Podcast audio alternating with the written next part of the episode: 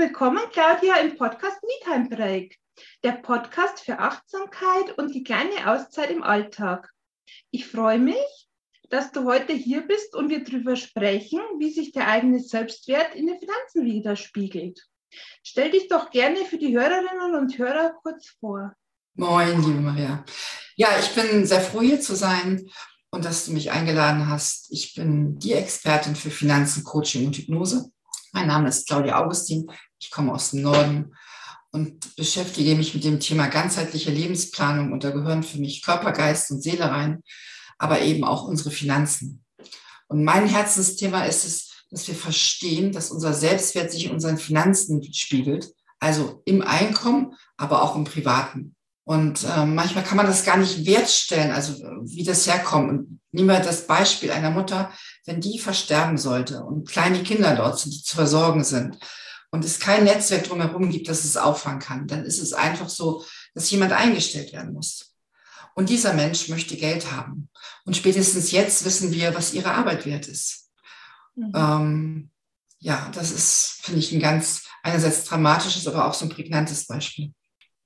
Ich habe ja am Anfang schon erwähnt, es geht heute um den eigenen Selbstwert.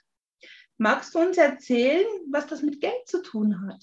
Ja, also ich arbeite jetzt 28 Jahre im Bereich der Finanzen und habe natürlich viele Beispiele, daher eben auch das Beispiel von eben und mhm. stelle fest, dass insbesondere Frauen schlechtere Finanzen haben. Und dann fragt sich eben, warum. Ne? Also warum ja. haben das Frauen schlechter wie andere? Und im Einkommen ist das dann manchmal so, dass ich höre, ja, und ich kann das ja nicht zu 100 Prozent. Und wer soll dann so viel für mich bezahlen? Also wir gehen anders in Gehaltsverhandlungen rein. Mhm. Mir ist es wichtig, dass wir Menschen begreifen, dass jeder etwas beitragen kann. Das ist auch ein kleiner Job erst den Großen möglich macht. Also die Mutter, die hinten alles abfängt, lässt erst den Mann frei in seinem Job arbeiten. Ähm, ein kleiner Zulieferer kann erst das Auto perfekt machen. Also alles in diesen Bereichen. Ähm, mhm. Das ist, und das ist ja eigentlich dann auch mega wertvoll. Also kleine Sachen sind manchmal so wertvoll, nicht nur im Leben, sondern auch in der Berufswelt. Und es spielt sich aber häufig nicht wieder. Und das sieht man ganz besonders bei Frauen. Und wenn man Ehepaare, wir nehmen das ideale Ehepaar. Stellt euch vor, wir haben das ideale. Ehepaar. Sie heiraten, sie werden gemeinsam glücklich. Er ist so fünf Jahre älter. Und sie gehen in Rente und alles funktioniert. Und er stirbt mit 85. Sie hat eine Lebenserwartung von 93, also sie ist fünf Jahre älter, sind nochmal irgendwie so 13 Jahre, die überbleiben. Was passiert jetzt? In der gesetzlichen Rente sinkt die Rente um 45 Prozent. Das heißt, ihr bleiben 55. Das ist die Frage, gibt er tatsächlich so viel aus? Dramatischer wird es, seine betriebliche Altersvorsorge, die er gemacht hat, fällt auch weg. Weil sie ist nicht mehr vorhanden. Sie ist aufgebraucht, genauso wie seine private. Also hat sie noch ihre private und die Witwenrente. Und damit kann die ihren Lebensstandard nicht halten. Und das bedeutet, dass sie irgendetwas verändern muss. Würde ja. sie verstorben sein, hätte er seinen Lebensstandard halten können. Das ist die Frage, ist das fair? Also ist sie denn weniger wert? Oder hat nicht dieses Konstrukt äh, nur so funktioniert, weil sie beide da waren? Mhm. Das dürfen wir uns manchmal fragen. Wow, ja. Claudia, du bist ja nicht nur im Finanzwesen tätig, sondern du bist auch Coachin. Im Vorgespräch hast du mir erzählt, dass jeder Mensch mhm. gewisse Glaubenssätze hat, so wie er über Geld denkt. Warum lohnt es sich, sich diese Glaubenssätze mal genauer anzuschauen und vielleicht zu überdenken? Wer viel Geld hat, ist ein schlechter Mensch. Haben wir vielleicht schon mal gehört. Wenn ich viel verdiene, muss ich Steuern zahlen. Haben wir auch schon mal gehört. Und es gibt das Gesetz der Anziehung, also das, was wir denken, hat die Tendenz wahr zu werden. Kurzes Beispiel, wenn zu Kindern sagen, pass auf, dass du nicht hinfällst, fallen ganz viele Kinder hin, weil sie konzentrieren sich nur darauf, nicht hinzufallen. Wenn man sagen würde, achte auf die Stufe, dass du gut hochkommst, wird das Kind ganz anders reagieren. Also wo geht unser Fokus hin? Mhm. Und ja, oder Geld verdirbt den Charakter, ist auch so ein, so, so ein Satz. Dabei stimmt das nicht. Geld verdirbt nicht den Charakter, er zeigt nur, wie er ist. Also ja. das, der war schon da. Ähm, oder wir haben nochmal dieses Thema, die Arbeit der anderen ist Mehrwert. Oder das zahlt mir doch keiner. Dass man sagt, äh, und man mhm. macht gar nicht den Gedanken, was diese Arbeit bringt. Da waren wir ja eben schon. Mhm. Also diese und ähnliche Glaubenssätze sorgen dafür, dass unser Fokus auf dem Negativen hängt und wir uns vielleicht sogar selbst sabotieren. Wir wollen ja, dass da eintritt. Und wir wollen ja nicht schlecht sein oder gierig. Und deswegen ist es für uns so gut wie unmöglich, das zu tun. Und das mit dem, ähm, mit dem Geld, das ist eigentlich mal wichtig zu hinterfragen, wo kommt das her? Es ist ein Tauschmittel. Wir konnten irgendwann die Kuh nicht mehr gegen äh, Heu oder etwas anderes tauschen. Also irgendwann haben wir uns ein Mittel überlegt, etwas zu tauschen. Und zwar Waren oder Dienstleistungen. Und der Wert für uns, den geben wir raus. Ja, sehr, sehr spannend. Gibt es dazu vielleicht ein Buch, das du dazu hilfreich findest? Und äh, kannst du da vielleicht eins dazu empfehlen? Das liebste Buch ist mir, weil es so, so pragmatisch ist, ist die Bibel. Und da steht schon drin, liebe deinen Nächsten wie dich selbst. Also mhm. fang bitte bei dir an. Und da ist unser Selbstwert. Wenn ich mich selbst liebe, ist mein Selbstwert ganz hoch. Nein, sie soll nicht gelesen werden. Ich will es nur einfach mal zitieren, was daran so wichtig ist. Eines der schönsten Bücher, die leicht zu lesen sind und von einem, einem sehr bekannten Autor ist Dr. Joseph Murphy, Die Macht des Unterbewusstseins wo eben gesagt wird, das, was ich denke, hat die Tendenz, sich zu bewahrheiten. Und, und wir, wir gehen dahin. Ich kenne das jemand, sagt, oh Gottes Willen, ich komme zu spät oder das und das wird passieren. Also da, wo unsere Gedanken hingehen, ähm, das ist das Thema. Die Macht des Unterbewusstseins. Das ist ein, ein mega schönes Buch darüber. Werde ich mir auch mal anschauen. Ich kenne es noch nicht, aber ja, werde ich mir auch mal bestellen und mir mal durchlesen. Dankeschön für den Tipp. Gerne so im Gespräch davor hast du mir erzählt, es gibt eine neue Generation. Das fand ich wirklich sehr interessant. Und zwar hast du gesagt, es gibt die Generation Prinzessin und die Generation Prinzessin Gummistiefel. Und es ist auch vollkommen in Ordnung, beides miteinander zu vereinbaren. Erzähl gerne den Hörerinnen und Hörern dazu ein bisschen mehr. Ja, wir haben so viele Prinzessinnen. Unsere süßen kleinen Mädchen in Rosa mit ihrem Kinderzimmer, alles im Plüsch, wunderschön. Wir erzählen die Märchen. Und dann, wenn der Prinz da ist, ist alles schön, aber sie lassen auch alles stehen und liegen. Das heißt, sie richten sich nach seinem Leben, wie im Märchen. Da ist ja die Prinzessin auch nur da, um zu funktionieren.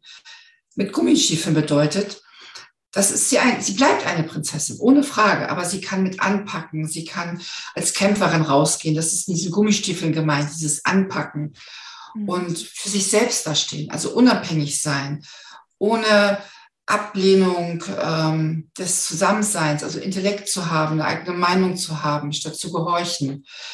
Und was das Wichtigste ist, wir Frauen sind ja auch ein Wirtschaftsfaktor. Es ist viel Zeit und Geld investiert worden. Die Mädchen sind häufig besser in der Schule, in der Ausbildung, im Studium.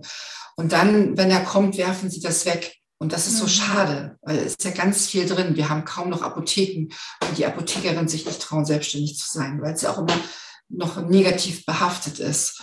Und ja, wie gesagt, ich finde es schade. Also jeder soll sich selbstverständlich für sein Konzept entscheiden. Und trotzdem würde ich das schön finden, wenn wir mehr Frauen oben hätten. Weil wir sind ja auch Vorbilder. Und die Frage ist, wie wollen wir denn, dass unsere Kinder sind? Und ich erlebe viele Frauen, die einfach sich anfangen zu verändern, weil sie nicht wollen, dass ihre Kinder genauso sind. Mhm. Gerade die Mädchen, dass sie eben rausgehen, dass sie nicht ein Spielball der Gesellschaft werden oder in Abhängigkeiten stehen. Und ähm, ja, aber das kann es nicht sein. Also das, wenn, wenn wir überlegen, dass studierte Frauen, die alleinerziehend sind, am meisten, mit am meisten betroffen sind von der Altersarmut, da frage ich mich, was ist hier falsch gelaufen? Also wir brauchen definitiv Gummistiefel. Mhm. Ja.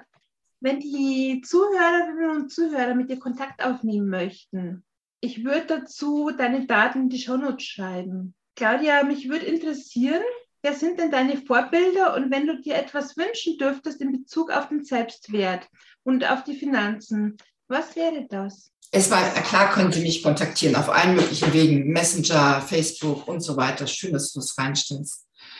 Ähm, Vorbilder. Ich habe nie wirkliche Vorbilder gehabt. Ich habe immer Menschen gehabt, die mich mit irgendetwas faszinieren. Und da gab es eine Frau, die war damals über 80, die durfte ich erleben bei einem, einem Frauennetzwerktreffen. Mhm. Frau Dr. Lore Peschel-Gutzeit, 1960 als alleinerziehende Mutter, erste Justizsenatorin in Hamburg. Mhm. Sie hat erzählt, wie die dafür gekämpft haben Ich wünsche mir, dass wir Frauen uns daran erinnern, dass Menschen dafür auf die Straße gegangen sind, dass sie Leid ertragen haben. Für unsere Freiheit, die wir jetzt haben, die wir so selbstverständlich hinnehmen. Und sie hat das erzählt und hat ein Buch geschrieben, selbstverständlich gleichberechtigt. Ähm, eine mega Story hat mich damals sehr, sehr berührt. Und auch, wo sie sagte, wir haben die Verantwortung dafür. Das findest du auch in meinen Texten wieder. Dann ähm, der Alexander Hartmann, NLP, also neurologistische Programmierung, ist eine Art der Rhetorik, der Sprache oder auch Hypnotiseur. Und er hat mich so begeistert, weil ich hatte bereits eine, ich habe sie immer noch, eine Hypnoseausbildung und mir fehlte die Leichtigkeit. Ich finde, wir brauchen mehr Leichtigkeit im Leben und die hat er. Und deswegen habe ich bei ihm noch meine Ausbildung gemacht. Und seitdem mache ich Hypnose viel, viel lieber, weil ich es viel leichter mache. Ich brauche nicht mehr den klassischen Weg und meine Hypnoties sind viel, viel entspannter und das ist total schön. Ja, was wünsche ich mir? Ich wünsche mir, dass wir begreifen, dass wir Geld haben dürfen und dass wir Menschen unterschiedlich sind und wir brauchen alles. Wir brauchen Dominanz hoch, also jemand, der, der sich auch durchsetzt. Wir brauchen auch Dominanz niedrig, der Lust hat, das zu machen, was funktioniert. Wir brauchen äh, intellekte Leute, aber auch Leute, die also äh, sich nicht nur um alles kümmern. Wir brauchen Leute, die sich vielleicht an Regeln halten, aber auch mal welche, die sie aufbrechen. Wir brauchen Leute, die die Angst vor allen Möglichen haben, aber eben auch die Mutigen, weil nur in dieser Symbiose funktioniert das. Mhm. Ich möchte, dass die Leute begreifen, dass alles, was wir haben, wichtig ist. Ich habe es vorne schon mal angesprochen mit den Jobs. Nur so funktioniert unser Zusammenleben. Und ich weiß, dass wir einfach wissen, wie wichtig das ist. Es ist aber übrigens keine Ausrede, ein Armleuchter zu sein. Also Persönlichkeit meine ich. Also wir haben trotzdem noch die Verantwortung. Und mhm. deswegen wünsche ich mir, behandle andere Menschen, wie du selbst behandelt werden möchtest. Ja. kannst du eigentlich nur alles richtig machen. Und dann mit dem Liebe dein Nächsten wie dich selbst. Also dein Selbstwert ist da. Und wir haben schon viel erreicht. Wow, wir sind jetzt schon am Ende vom Interview angelangt. ja, die Zeit, die verging wieder super, super schnell. Ähm, Dankeschön für deine wertvollen Tipps. Anregungen und Inspirationen. Gibt es denn noch etwas, was du den Podcast-Hörerinnen und Hörern gerne mitgeben möchtest und ja, auf den Weg geben möchtest? Gerne. Wir reden manchmal davon, zu sagen, die anderen sollen sich ändern, die anderen sind schuld.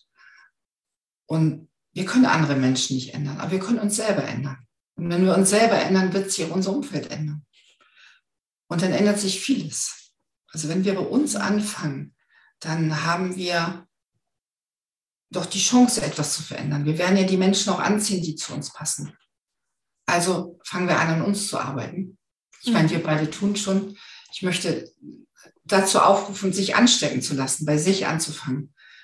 Und ähm, ja, in diesem Sinne wünsche ich euch alles Gute, habt eine wunderschöne Zeit und viel Spaß in eurem wunderbaren Leben. Ja, wundervoll. Vielen, vielen Dank für diese tollen, wundervollen Worte und vielen, vielen Dank nochmal, dass du bei mir im Interview warst. Sehr gerne, sehr, sehr gerne. Ihr Lieben, so schön, dass ihr mit dabei wart. Ich hoffe, ihr konntet so die eine oder andere Inspiration für euch mitnehmen. Ich freue mich auch immer sehr über Feedback auf Instagram. Ja, dann bleibt mir, euch eine schöne Woche zu wünschen. Und wir hören uns bald wieder wenn es dann heißt Podcast Me Time Break. Die nächste Podcast-Folge kann ich vielleicht schon so ein bisschen verraten, ist mit Monika Deinhardt. Monika ist Speakerin und ich habe zusammen mit ihr eine Podcast-Folge aufgenommen zum Thema zum Thema die Chance an Herausforderungen zu wachsen. Würde mich freuen, wenn ihr da auch wieder mit dabei seid. Ich schicke euch liebe Grüße. Bis bald, eure Maria.